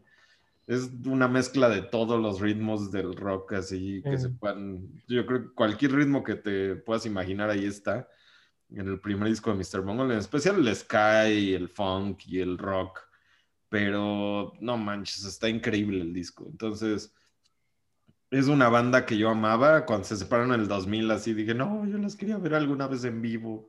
No, por favor. así dije, si alguna vez vuelven a tocar, y me lo puse así como objetivo, dije, si alguna vez vuelven a tocar en vivo, los voy a ir a ver donde sea, si pinche Australia me vale madre. Entonces en el 2019 anuncian que se van a reunir y van a tocar unos, un- el primer demo que hicieron, que era death metal, así Ujú. bien extremo, que yo la más lo había oído en YouTube. trash. Es trash, pero bueno. Es trash, perdón. Ajá, sí, perdón, es trash metal, que yo nada más lo había oído en YouTube alguna vez. Y de repente, este, se reu- dicen que se van a reunir, dije, tengo que ir a huevo. Y pues los fui a ver ahí a Los Ángeles y no manches, o sea, un pinche, mi concierto favorito así de toda la vida, sin duda. Y Qué chido. una chingonería. Y luego dicen en este, el año pasado que iban a sacar el, a rehacer el demo con esta nueva alineación con Ian. Scott y, y Dave Lombardo. Pues no mames, así increíble y no defraudó. O sea, la neta el disco está increíble, increíble. Lo puedes escuchar una y otra vez y una y otra vez. Y está buenísimo. Y es, esta rola que escogiste me gustó, la de Hypocrites, y se habla... Es que está bien chido. Se habla español. Habla español. Habla español o muere. Ajá. Sí, es Speak buenísimo. Spanish or die. Lo, lo que yo pienso es que fue una sorpresa que, haya- que hayan hecho este disco, porque nosotros estábamos muy acostumbrados al Mr. Bungle de los 90. Qué, qué afortunado fuiste, güey, de escucharlo desde el principio. No, yo le entré a Mr. Bungle como en el 2004, 2005, yo creo, ya que se habían separado, ya que el valido madre, este pues ya ahorita ya en vinil ya tengo, ya tengo el California, el álbum volante, pero está inaccesible encontrar ahorita el, el Mr. Bungle, el primerito, y ahorita me estaban vendiendo el, el último, este último, me lo estaban vendiendo en mil pesos y dije, no voy a comprarlo en mil pesos. no manches. ¿No, ¿No tienes el primero en vinil? No, me falta ese. Lo he estado buscando, pero no, no lo he encontrado. Pero sí tengo el California y el disco volante. Y de todos, o sea, de, antes de que hicieran este, el disco volante era mi favorito. Sí, es que el disco volante es, le meten como más jazz, como más así onda. Este, Le meten, de repente hay una canción que se llama de, este, de Dance, que está dividida como en 10 partes. La rola dura como 15 minutos. Pero es una onda experimental así a la John Zorn, así de repente le meten cosas bien raras, pero está buenísima. Sí. No suena para nada a, las otras cosas que hacen, pero sí es una cosa bien experimental. Y también es como mucho la banda de Trace Bruins, ¿no? Porque él después hizo los Secret Shifts 3. Es que, Trace, Bruins, es muy. Es una chingonería, o sea. Sí, es un cabrón, es un cabrón. El güey tiene también unas ideas bien locas. Es cuando juntas este tipo de músicos así como para. Bueno, y además está Trey Don. Trey Don, que ah, Trey Don ha, tocado con. O sea, John Zorn se lo jaló, se lo jaló los Melvins. Estuvo tocando con los Melvins, estuvo, ha, tocado con muchísimos grupos, Trevor Don. También es un virtuoso así. Hay, hay, unos videos ahí en YouTube donde toca con los Melvins con un bajo, este, con trabajo. Trabajo, ajá, sí, sí lo he visto. Bien cabrón, y de repente hasta le mete así como, como si fuera este violonchelo mete un pinche, este, unas notas bien locas, así, está buenísimo ese concierto. Por ahí búsquenlo como Melvin's Light, pero Light así de L-I-T-E. Ahí está el concierto completo, está buenísimo. Lo estuve de hecho, De hecho, iba con este, el vocalista, el que era, es el vocalista de los Melvins, este, Kim Bosso, sacó su disco solista y ahí estaba, ahí estaba él. Ah, sí, con Trevor Dunn, ajá. Sí, muy bueno. Pero sí, esta banda realmente, este disco pues es así como totalmente trash, pero... Pero... pero está bien bueno, o sea, la neta no tiene falla. y aparte se siente ya la producción así de este año y se siente el Dave Lombardo y se siente el Ian Scott. creo que para quien no los conozca, bueno, buen momento para escucharlos como banda y como dicen, escuchar los discos anteriores, ¿no? Yo también recuerdo que pues fue por Axel que los llegué a escuchar en alguna fiesta, seguramente los puso y todos dijimos, ¿qué pedo? ¿Qué es eso que está poniendo? de la música súper loca que, que sonaba, ¿no? Y ahí los empezamos a escuchar. También es una banda que me gusta mucho por lo mismo que mezcla muchas cosas, muchos ritmos. Y en este disco, como ya comentaron, el, el agregado de Dave Lombardo y Scott Ian, como que le da mucho más punch. Y está muy, muy bien grabado. Entonces es uno de los mejores discos del año. Y sí, y además, si, si apenas le van a entrar a este disco, Scott Ian tiene una banda que se llama Anthrax, que es, son como del Big Four. Y Dave Lombardo alguna vez pertenece a Slayer, como hemos platicado en, en podcasts anteriores. También es parte del Big Four y son músicos como muy, o sea, imagínate que esos músicos después de tanto tiempo se emocionen porque van a tocar con, con Mike Patton y con Trevor Dunn y Trey Esperance, es como de, güey, ¿qué pedo? Como que dices, no han vivido tanto como, como para hacer eso, no, al contrario, es como que los admiran tanto que es como, güey, vamos a hacer un disco. Sí, no mames. Y no, no sé si vieron el streaming de Mr. Bungle que hicieron en Halloween. No mames, o sea, fue increíble y tuvieron invitados, o sea, entre canciones, ellos estaban tocando, se supone que todo el pedo era que estaban tocando en Halloween en la librería de Eureka, ellos son de Eureka, los... Eureka, ajá. Trevor Dunn y Mike Patton, son de Eureka, California. Y tocaron según en la librería, la neta no sé si lo hicieron realmente ahí o la armaron así como si fuera una librería del pueblo donde ellos crecieron pero entre canciones salían invitados y salió eh, Josh Homme y salió este un güey de It's Always Sunny in Philadelphia y salieron, salieron varias personas, actores y cantantes así muy famosos que decían alguna mamada ahí entre la canción, ¿no? Pero estuvo muy bueno, estuvo muy chistoso y y se ve que es uno de los grupos, no sé, Danny DeVito es el así, dice que es el fan número uno, ¿no? De serio? Oh. Es muy cuate de, de, Mike Patton, el Danny DeVito. Entonces, así como que. Eso sí, no lo sabía, güey. Sí, y, y, de hecho en el concierto de Los Ángeles, bueno, los conciertos que dieron Los Ángeles fueron muchos famosos, así como que en el balconcito ahí a verlos. Entonces, así como que tienen seguidores de todo tipo porque pues, sí son una bandota, sí son, Son, son de esas bandas que yo creo que a los músicos les gusta mucho. Hay, hay muchas bandas que, que al público a lo mejor no son tan fans, pero a los músicos les encanta. Y esta es una de las bandas que Sí. sí son, son, la, la mayoría de los fanáticos son músicos, ¿no? Es como el progresivo, ¿no? Que la mayoría de la gente que le gusta mucho el progresivo es porque toca algún instrumento y así te clavas mucho con esa música. Y esta banda, a pesar de no ser progresivo, pues tiene esa onda. Pues, Como que. Sí, de muchos lados llegan a escucharlos, ¿no? ajá. No, además es como, güey, tocaron, tocan las canciones como, como que, lo, bueno, las declaraciones que hicieron Scott Dean y este Dave Lombardo decían, es que aún incluso son más difíciles que lo que tocábamos en nuestras bandas. Ajá. Eh, estos güeyes, o sea, se clavaron tanto en la música. eh, de hecho, su demo estaba muy cagado y realmente las letras estaban muy cagadas porque eran unos niños, güey. Y sus ídolos eran los güeyes con los que están tocando. Entonces, Ah. creo que eso es como la, como el, el plus, el plus de este disco, porque es como de Mike Patton, Trey, y Trey y Trevor este, tocan con sus ídolos, güey. Y estos ídolos, en, en lugar de decirle no, de nada, le dicen gracias, güey. Ajá, exacto. Fue así como que se enseñaron unos a otros.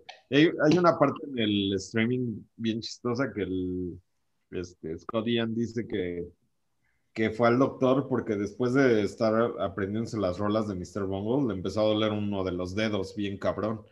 Fue con el doctor y le dijo, ah, es que como que me está doliendo bien cabrón este dedo. Y le dijo, has estado, digo, sabiendo que era guitarrista, le dijo, has estado este, tocando diferente a lo que habías tocado antes y me dijo, sí, pues estoy aprendiendo unas rolas de este grupo, ¿no? Que hasta le puso así como una rola y dijo, no, no mames, pues con razón, güey.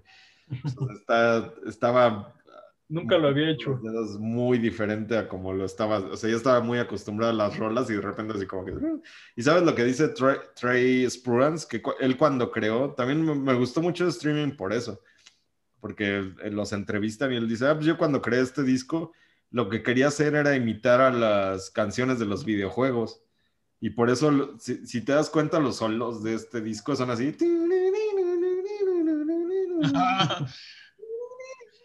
y también son como, como que se siente que son un poco imposibles, güey. Ajá, pero el güey estaba imitando las canciones de los videojuegos porque era bien fan del, del Nintendo y la chingada en ese tiempo. Eran unos morros, ¿no? Cuando hicieron ese disco. Ajá. Sí, ahí se, ahí se nota luego, luego que pues, estaban bien chavos.